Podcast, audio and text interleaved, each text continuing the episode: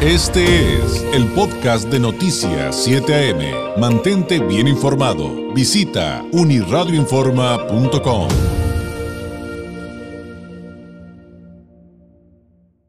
Es eh, miércoles de análisis y pues hay un tema inevitable el día de hoy, sin duda, eh, para platicar de él, y me refiero a la figura de Donald Trump y todo lo que está viviendo en una corte por cargos penales federales.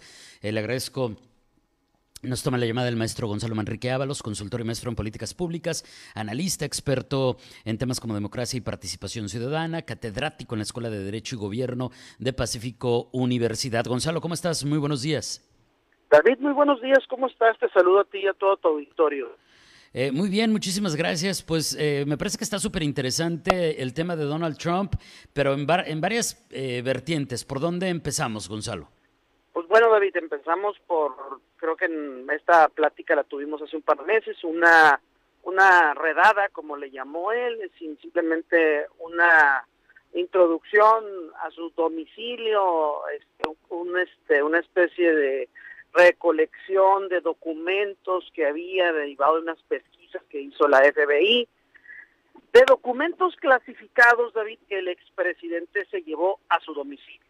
¿No? Él, hay, hay, que, hay que recordar que existe una ley que permite el uso y el manejo de documentos clasificados y bueno, por ser ellos, ellos me refiero a los expresidentes de Estados Unidos, pueden y tienen derecho y acceso a tener cierta información, obviamente declarándola, ¿no? Avisándola, haciendo el debido compliance, como ahora le, le, le llaman, ¿no? Es decir, la prevención. Y bueno, todo esto fue omitido burdamente por el presidente Trump. Cuando se hace esta operación de ir a su mansión en Mar-a-Lago, en, en, la ciudad de, la, de Miami, Florida, pues se descubren no solo algunos, sino cantidades y cantidades de cajas guardadas de manera no, pues pareciera que no, David, no fue, ay, se me fue este papel, ¿no? Eran cajas y cajas de documentos clasificados que contienen cuestiones de seguridad nacional y pues bueno, para el norteamericano, eh, como lo hemos platicado acá, mentir es un delito sumamente grave y penado, más por las autoridades, y la sustracción de documentos clasificados, pues bueno, por, por la forma como los norteamericanos se sienten que son los defensores del mundo libre, importante, David. Entonces aquí hay la mentira y el uso indebido de documentos. Y caso muy reciente que tenemos fue el caso de Hillary Clinton con el uso indebido que le dio, fíjate David, nada más a un servidor donde revisaba sus correos, donde allí en esos correos había documentos clasificados, que está comprobado que ella no los compartió, simple y sencillamente que lo utilizaba desde su domicilio el mm. servidor, ¿no? Sí, y que, digo, que finalmente los correos que salieron, que porque utilizaba ese servidor, eran, y te encargo dos botes de nieve de vainilla, eran puras tonterías, pero eso no quitó que fuera un mal uso, ¿no? Y pues, digo, para, yo te lo, te lo traigo acá para que dimensionan, dimensionemos la diferencia de los dos y lo grave que, que es que un presidente de Estados Unidos haya tenido este tipo de manejo pues de una información, ¿no? Ahora, si lo trasladamos, David, a lo que ya todo mundo tiene a, la mano, los 37 cargos que fue imputado, que sí se le dio un, un trato preferencial al presidente, porque no tenemos la famosa mugshot, que es así como la foto de lado y de frente, ¿no? Pero sí, sí le pusieron sus deditos ahí, ya lo marcaron. Está, digamos, con, está, puede andar, ser, es no es libre, está tiene su está condicionado a un juicio, ¿no? Este, ya fue imputado, es decir, los le, formalmente se le acusan de los cargos, es decir, que el juez dijo, "Sí, sí hay elementos suficientes para para montar un juicio, ¿no?" Y digamos que no es una fiscal porque podríamos entrar al debate, David, que este de fake fake newsero que tanto lastima, por eso el día de hoy era más que nada centrarnos en esto, donde el expresidente de Estados Unidos está convenciendo a un segmento importante del electorado de los ciudadanos de Estados Unidos que lo que hizo está bien, David. Y creo que nuestra labor como ciudadanos, como garantes de la cultura de la legalidad, tenemos que señalar, no está bien lo que hizo David, no está correcto en ninguna magnitud lo que hizo. A lo mejor podemos decir, bueno, era el presidente y y él traía ahí un tema con Vladimir Putin y consideró importante guardar estos documentos y bueno, mostró su ignorancia completa a la ley. Puede, puede ser que no haya sido con la intención, David, pero de que el señor, yo esa es mi opinión y aquí y aquí sí David planteártela, no debería de estar pidiendo el voto de nueva cuenta, no tiene calidad moral para ser presidente de Estados Unidos con el uso que le da a situaciones tan importantes, en manos de quién están o estarían los, los norteamericanos. Y lo importante, David, es esto que sale, que está saliendo a hacer Trump, que es manipular una verdad, que es una, es una verdad pues que nada más tiene una versión, sí, sí sustrajiste documentos que dice la ley que no debes de sustraer y sí te están imputando por esos 37 delitos, seguramente como eres presidente, seguramente como la juez, el juez que te va a procesar, tú lo pusiste, ¿no? A Canon, seguramente ah, verán la forma de cómo decir algo falló en el proceso y, y se caerá la investigación. David, pero de que es un hecho lamentable, histórico en la vida de Estados Unidos, lo de los cargos y lo de la imputación a un expresidente, definitivamente, David, estamos viendo una etapa negra, negra, porque pues no hay otra manera de decirlo, David. Así no se deben de conducir los presidentes de ningún país ni expresidentes, en este caso, 37 cargos penales federales que incluyen arriesgar secretos de defensa y obstruir los esfuerzos del gobierno para recuperar documentos clasificados y Donald Trump Gonzalo se declaró no culpable. Ahora, David, también está la parte de que las instituciones de justicia y de protección no sean utilizadas para el hinchamiento político. Yo lo entiendo y comparto y creo que también aquí te he dicho y luego nuestros amigos que nos escuchan me dicen que si yo soy el abogado de Trump, no, pero en cualquier parte del mundo, no vamos a decir en Tangamandapio, ¿no? Para no decir algún país que conozcamos, instituciones que procuren la justicia y que hacen la investigación de los delitos no deben de ser utilizadas. Ya estamos en medio de un proceso electoral, ¿por qué no lo hicieron un poco antes? ¿No? ¿Por qué exactamente ahorita, cuando faltan tres, dos meses para el primer debate, cuando Donald Trump va de la mano competido con el presidente Biden en las todos los sondeos de opinión? ¿Por qué en este momento, David? ¿Por qué no lo pudieron haber hecho antes más rápido? Y ahora la otra, David el señor desde la cárcel va a poder ser candidato y va a poder mandar sus mensajes, no va a estar impedido para hacerlo, David. El señor desde la corte, eso sí, va a poder mandar tweets. Entonces, vas a tener candidatos ahí que quieren ser, que no van a poder ah, dialogar con él, debatir con él, pero como él es la víctima aquí de la película, seguramente le alcanzará para seguir ganando simpatías. No sé si la candidatura en este punto yo creo que ya el Partido Republicano eh, ya empezará a hacer este replanteamiento, pero de que es la pieza fuerte del Partido Republicano en este momento la es David y por este tipo, por esta percepción de la ciudadanía que dice, híjole, si hubiera sido yo, el juicio no hubiera sido así, se hubiera tardado toda la vida, qué casualidad. Entonces, le dan la razón al ciudadano de a pie, pues.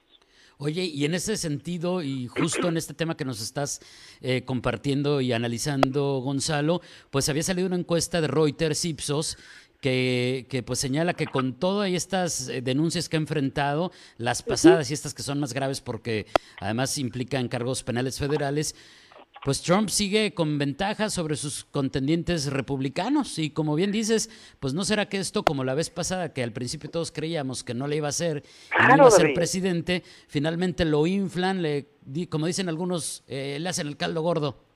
No, y, y además, el hecho de que estén como 10 candidatos republicanos, pues dispersas, dispersas este este porcentaje del Partido Republicano que ya no quiere a Trump, como lo dijo el exgobernador de Nueva Jersey, Chris Christie, eh, Antier, lo dijo, yo soy el único que lo va a señalar.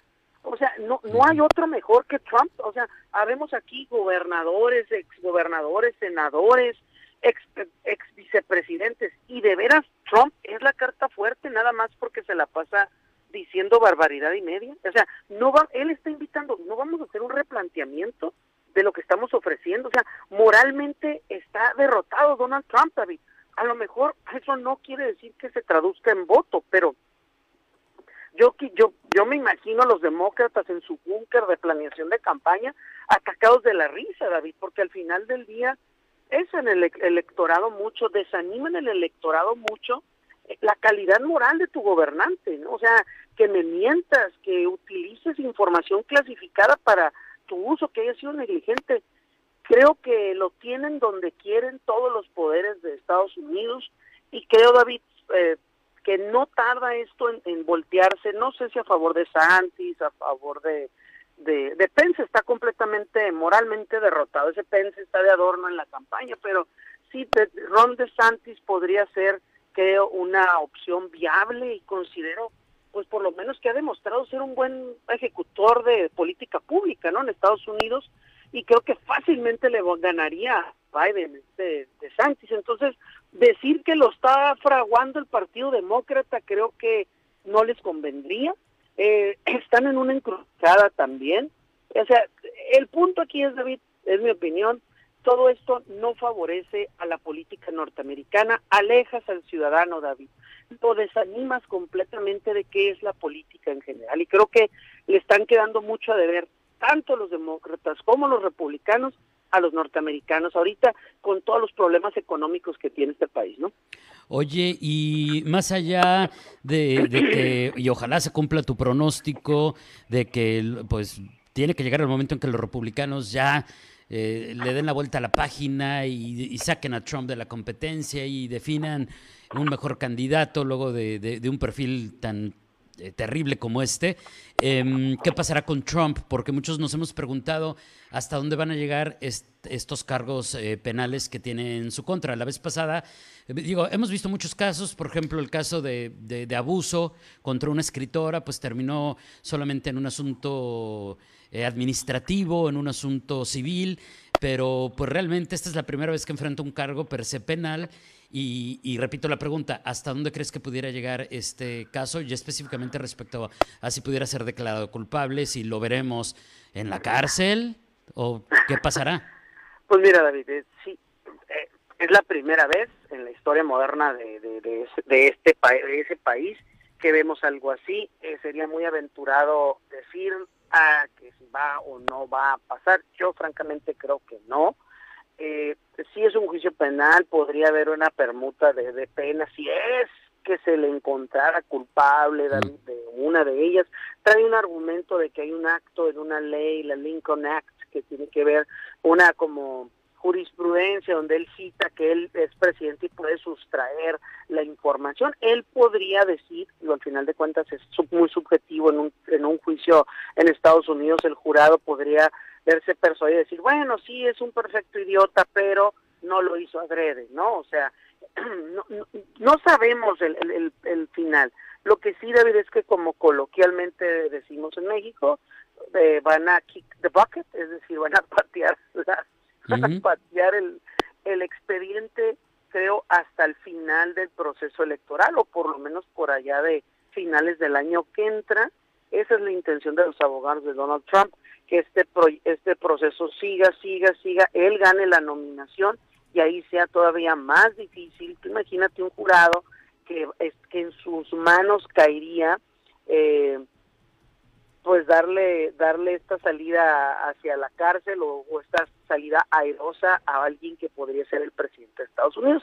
Creo que a eso le está apostando el presidente Trump es todo esto, digo, van a patear este bote muchos meses, no no va no creo que lo logren eh, resolver ahorita, eso va esa será la estrategia en este momento. Entonces, difícil, David. Yo me guardaría mi pronóstico, creo que en Estados Unidos todo puede pasar, pero vamos a esperar cómo se desenvuelve. Quizás se desinfla Donald Trump en estas semanas, eh, finalmente hasta enero, David, son las primarias, ¿no? Que Iowa y New Hampshire pareciera que están a, muy lejos, pero están a seis meses. Entonces, ya una vez dado estos meses, cómo se vayan posicionando los candidatos, también creo que la justicia y el humor de los tribunales será de otra forma. No obstante que no descartaría una sorpresa por la edad, por los recursos económicos que tiene este señor y las conexiones, creo que no pisará la cárcel jamás.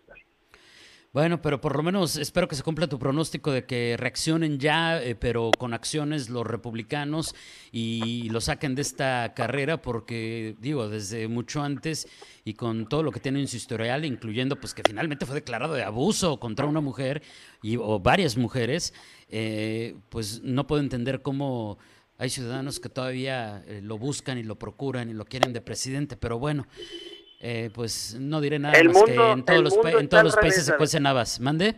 El mundo está al revés, David, y eso es donde, por eso es lo importante de la plática de hoy, señalar cuando uno de nuestros gobernantes está mal, cuando está cometiendo algo, no podemos estar justificando eh, ciertas conductas, ¿no? Por, por decir, pobrecito, eh, seguramente es por el tema de que quiere ser candidato. Está claro que el presidente se equivocó, y en mi opinión, obviamente, creo que los norteamericanos deben de plantearse si esa persona, viendo tantos candidatos tantas personas capaces, es la persona más adecuada para dirigir los destinos de Estados Unidos. Claro, pues eh, de lo que sí estoy seguro es que seguiremos hablando de Trump un rato, en una u otra vertiente, pero seguiremos hablando de él.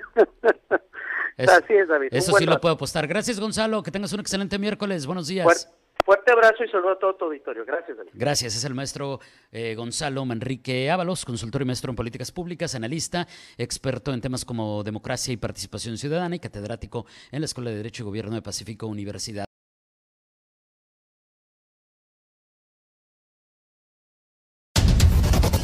Este fue el podcast de Noticias 7am. Mantente bien informado. Visita unirradioinforma.com.